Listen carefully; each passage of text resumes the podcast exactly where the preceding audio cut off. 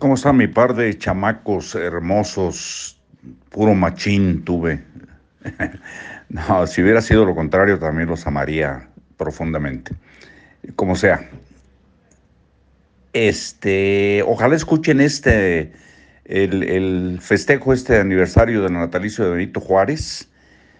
Eh, brínquense ahí algunas cosas si quieren, pero sí el discurso, sobre todo de John Kerry, que fue invitado, y el de AMLO, no se los pierdan. Y lo demás, la poesía con un niño precioso, en fin, está muy padre. Ojalá se den la oportunidad. Está un poco largo, pero es decir, el evento, pero está muy chingón, la verdad. Muy, muy, muy chingón. Yo estuve chillando todo el tiempo.